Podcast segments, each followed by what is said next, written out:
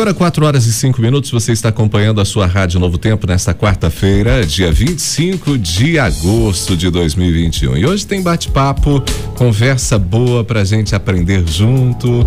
Hoje a gente está recebendo aqui de maneira muito carinhosa uma pessoa que eu gosto demais, tem um enorme carinho, é o professor Amauri Meller Filho. Professor Amauri é o diretor-geral da Faculdade Maringá e ele vai conversar com a gente hoje sobre um tema muito importante. A gente vai falar sobre a construção do conhecimento em sala de aula. E ele está com a gente aqui. Professor, seja bem-vindo à programação da Rádio Novo Tempo mais uma vez. Boa tarde, tudo bem? Boa tarde, professor Ronaldo. É sempre uma grande satisfação é, conversar contigo e esse maravilhoso público da Rádio Novo Tempo. Muito obrigado pelo convite. É uma, sempre uma grande honra poder estar presente. Professor, me diz uma coisa, a gente está falando e vai falar hoje sobre a construção do conhecimento em sala de aula. E para que esse conhecimento seja construído efetivamente, passa pelo trabalho do professor, né? Passa, professor. O conhecimento, é, ele, ele tem alguns pilares é, que são necessários é, que ocorra. Primeiro, a estrutura física, professor. É, a escola deve se atentar a ter uma estrutura física não é preciso que seja imponente, que seja nada grandioso, mas tem que ser um ambiente saudável, ventilado, iluminado, um ambiente que possa proporcionar, que, que não cause, é, que não dê problema, por exemplo, que tem uma alergia, é, para realmente que revitalize, que para ajude, no, é, a, colabore no aprendizado. Então, é, inicialmente, a estrutura física é muito importante. A gente vê desde Paulo Freire como que ele é, se preocupava com as escolas estarem em dia, boa manutenção, porque isso ajuda na qualidade do ensino. Isso com certeza colabora. É, e daí, professor, vem o, vem o papel do professor, que é muito importante e fundamental é, nesse momento. Quer dizer, o primeiro pilar a gente pensa ali a estrutura, um espaço adequado. E aí a gente não pode ignorar de jeito nenhum esse papel do professor. E esse professor, ele, ele, ele nasce pronto, ele já, já aquele, aquela pessoa que é professor, que, que se dedica ao ensino, é, já nasceu para ser professor ou dá para aprender a ser professor? Olha, professor, eu vejo assim, a, o, o, professor, ele é, é uma profissão. Então, é, toda pessoa que quiser buscar ser um professor tem condições de ser um professor. É, a pessoa, é claro, tem aquelas pessoas que nascem com um pouco mais de habilidades para certo tipo de atividade. Mas, para ser um professor, todos aqueles ouvintes que falarem: olha, eu quero ser um professor, é possível ser um professor. É claro, a primeira coisa é amar a profissão, é ser a área que você gosta, ter dedicação, ter amor. Se a pessoa não tem carinho, não tem amor, não, aí pode ter todo aprendizado que isso aí não vai mudar mas as técnicas de ensino, o aprendizado, como que o professor irá ministrar essa aula, como que ele irá organizar uma avaliação, como que ele irá tratar assuntos específicos dentro de sala de aula, isso são todos aprendizados que a pessoa pode adquirir ao longo da vida. Então, é, e hoje, cada vez mais, existem mais técnicas, mais formas de ensinar, cada pessoas buscando é, alternativas para abranger um maior público. Ou seja, hoje né, sempre existiu possibilidades aí de se aprender é, uma metodologia adequada, uma prática adequada de ensino em sala de aula, mas hoje isso está muito, muito mais presente, né? Tem muitas pesquisas, né, professor? Sem contar que hoje nós temos muitos desses conhecimentos disponibilizados na internet para quem deseja é, aperfeiçoar-se aí no, no, no papel de ser professor, tá, tá tudo na rede, né, professor? Com certeza, é, professor Ronaldo. E uma coisa que, que é importante, e aí eu, estou dando a minha, a minha mera opinião, é, nós temos que observar que não existe um pensamento único, uma forma de, de ensinar único, que não existe, olha, é essa técnica e pronto desde que surgiu uh, os modelos acadêmicos, eu isso digo, ó, época lá de 500 anos antes de Cristo, é, que já vem se estudando maneiras de se relacionar e de produzir novos conhecimentos. Então, é, ah, mas tem aquele modelo da década de 70, aquele jeito lá é, totalmente ultrapassado. Não, mas dependendo, aquele modelo sirva para algum determinado momento da aula.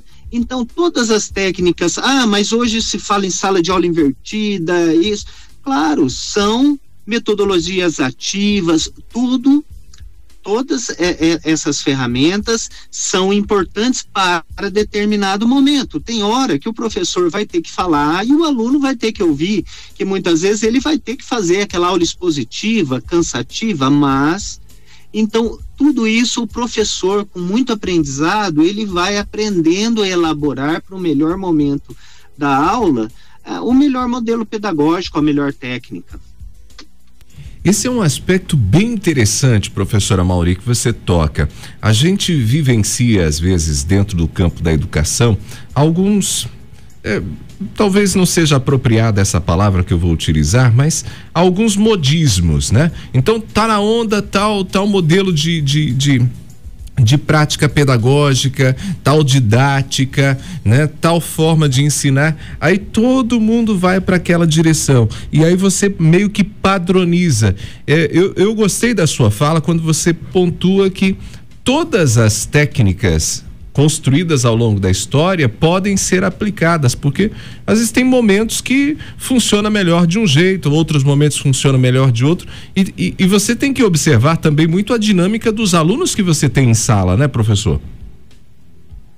É, com certeza. O conhecimento, é, professor Ronaldo, ele vem através do relacionamento seja um relacionamento é, remoto, seja um o, nós estamos falando de sala de aula, é do relacionamento ali presencial. Então são milhares de fatores que envolvem o conteúdo, o que que vai ser trabalhado com esse conteúdo e o que que buscas é, aonde se deseja chegar com aquele conteúdo, o aluno, a sua, a sua vida inteira, todas as suas características e do professor.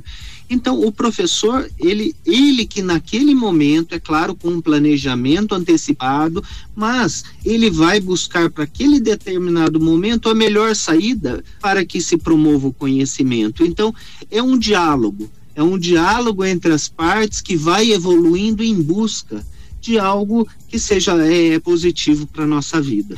E, e, o nosso papo aqui hoje, professor, né? O tema é construção do conhecimento em sala de aula.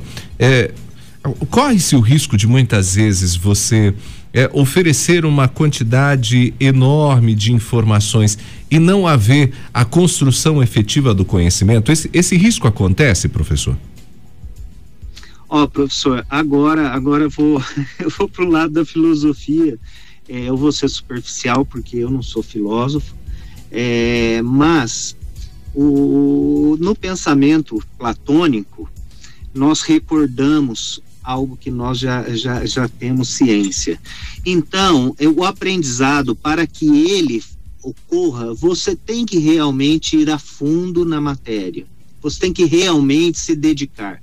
Muitas vezes é, são muitos conteúdos que são passados muito superficiais. Então, isso dificulta, faz com que é, o aluno, muitas vezes, não se aprofunde muito. E ele, não se aprofundando muito, ele vem a esquecer mais rápido.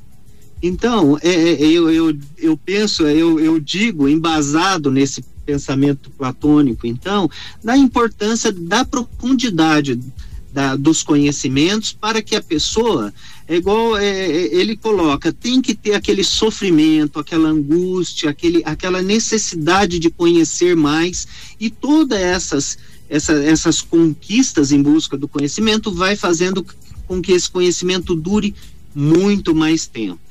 Então, eu acredito que muitas vezes é, por uma padronização educação nacional existe um excesso de conteúdos que muitas vezes o professor não tem como falar assim, olha, vamos parar agora para a gente buscar sedimentar e ter esse conhecimento solidificado. Muitas vezes as próprias, eh, os próprios modelos impedem isso. Então, e o professor ele tem que, muitas vezes, para preparar o aluno para um vestibular, para determinadas provas, vencer determinada quantidade de conteúdo e prejudica a, a, realmente o professor a buscar aprofundar mais isso com o aluno.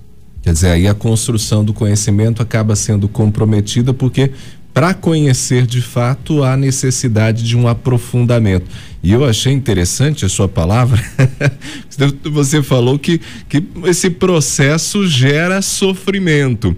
Tem muita gente que acha que o processo de aprendizagem é só diversão, mas pelo jeito, é, conhecer, aprender, é, tem um, um, uma, certa, uma certa angústia, né?